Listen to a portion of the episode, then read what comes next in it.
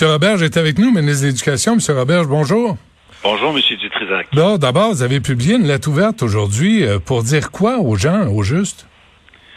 Pour dire qu'on est très content de pouvoir réouvrir nos écoles. Euh, hier, j'étais sur le terrain avec des élèves, euh, des enseignants, des directions d'école, des parents. Puis, il faut quand même se le dire, là, c'est un tour de force de réouvrir nos écoles, de vivre une rentrée en temps de, pandémie. Et puis, euh, c'est pour dire aux parents qu'on a pris beaucoup de mesures de précaution, euh, qu'on a besoin d'eux pour accompagner les élèves, pour les encourager. Et puis, on, va prendre soin du petit monde que les gens nous confient. Ouais. Euh, aujourd'hui, présentement, Antoine Robitaille me disait qu'à Québec, il y a une manifestation avec des pancartes en anglais, mais quand même, euh, de I want to play. Euh. Les gens là comprennent pas votre approche des activités parascolaires, des, des sorties, parce que les jeunes peuvent jouer au hockey ou à un sport pendant la fin de semaine, mais vous, vous avez vous refusez que ça se passe dans le cadre scolaire.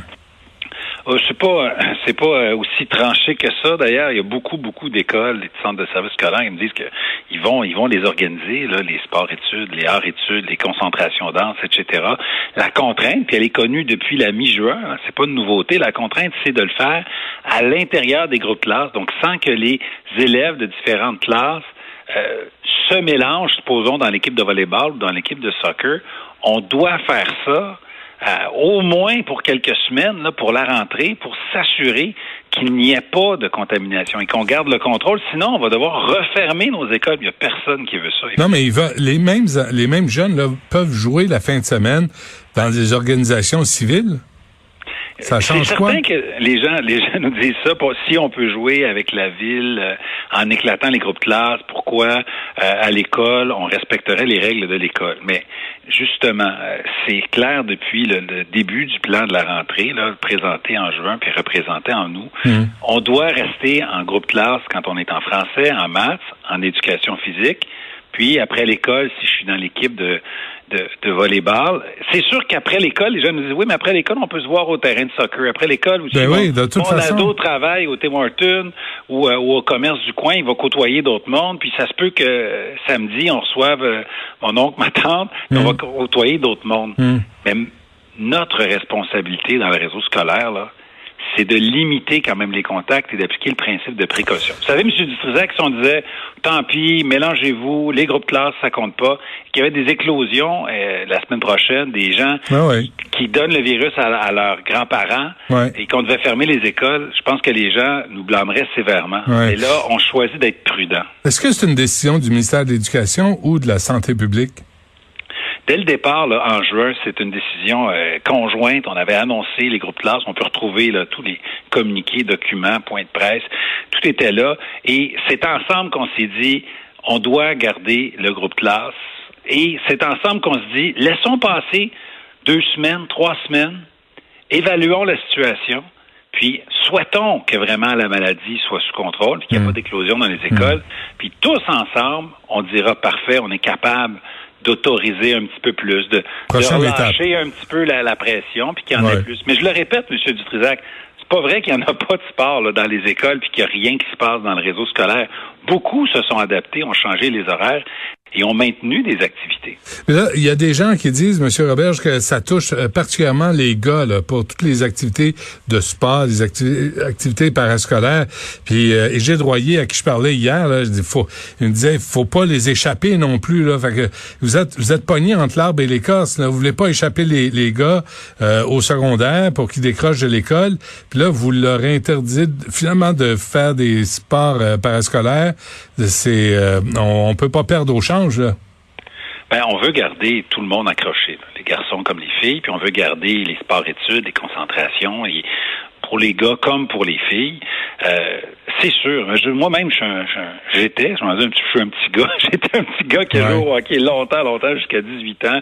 J'étais dans la troupe de théâtre de mon école secondaire. Je sais à quel point ça peut être important. C'est pour ça que je souhaite vraiment que euh, les, les, écoles s'organisent puis revoient leurs critères pour en faire le maximum. Puis je travaille très fort aussi pour dire laissons passer quelques semaines là, réévaluons les choses, puis essayons de donner du lest dans, dans nos directives dans quelques semaines, dans la mesure où on a prouvé que nos mesures sont bonnes, on a prouvé qu'on est capable d'appliquer le masque, les mesures sanitaires, les, récréations à des heures différentes, des périodes de dîner à des heures différentes, la mmh. distanciation. Il y a beaucoup de choses à faire avant de donner du lest puis de permettre à des élèves de différentes classes euh, de faire des activités ensemble. Avez-vous parlé à M. Ciccone là, qui euh, qui dit lui euh, ben c'est ça l'argument que vous avez entendu là les jeunes peuvent jouer dans les ligues civiles la fin de semaine ils peuvent pas jouer à l'école. Est-ce que vous lui parlez parce que si c'est de la désinformation et que votre décision est temporaire, faudrait le dire, faudrait que les parents et les parents disent aussi ça, on manque d'informations, on manque de gens qui viennent nous parler. Ben écoutez, euh, je, vais laisser M. Ciccone faire ses déclarations. C'est vrai que euh, dans une ligue, supposons, si on joue pour notre municipalité, la municipalité n'est pas obligée d'organiser son sport en fonction des groupes de classe.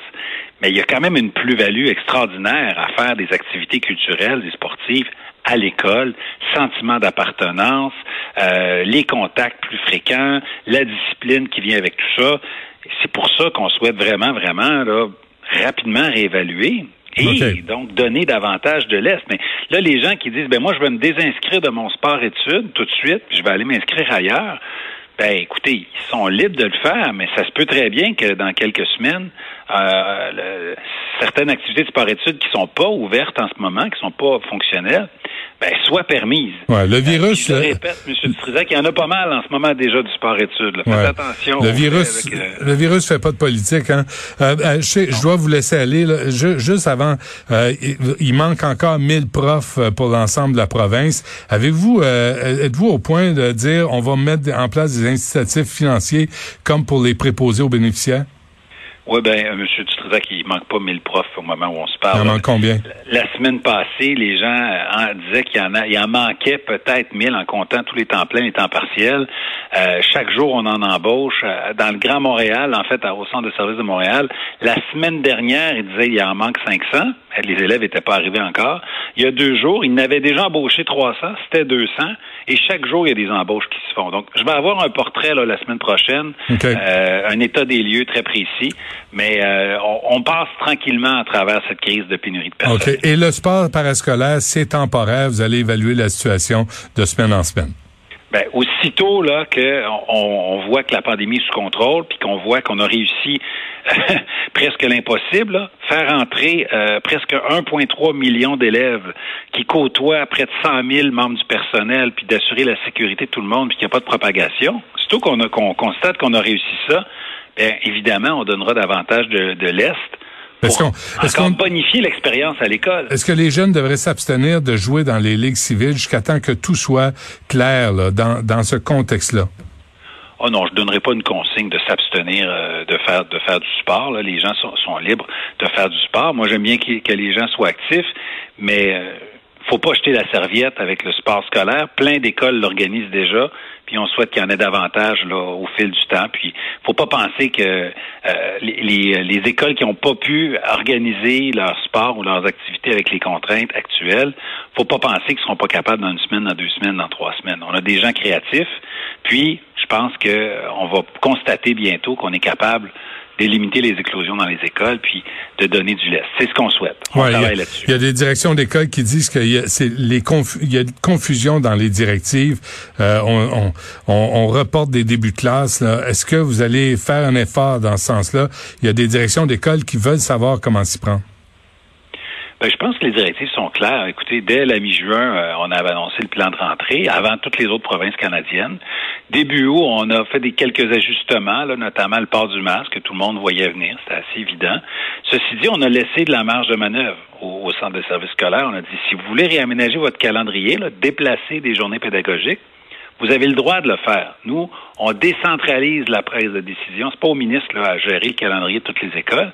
Puis si en équipe école, on veut se donner un peu plus de temps pour réussir la rentrée, ben nous, on est d'accord avec ça. Bon ben, je dois vous laisser aller. Merci, M. Robert, de nous avoir parlé. Ça me fait plaisir. Au Merci. Au revoir. le commentaire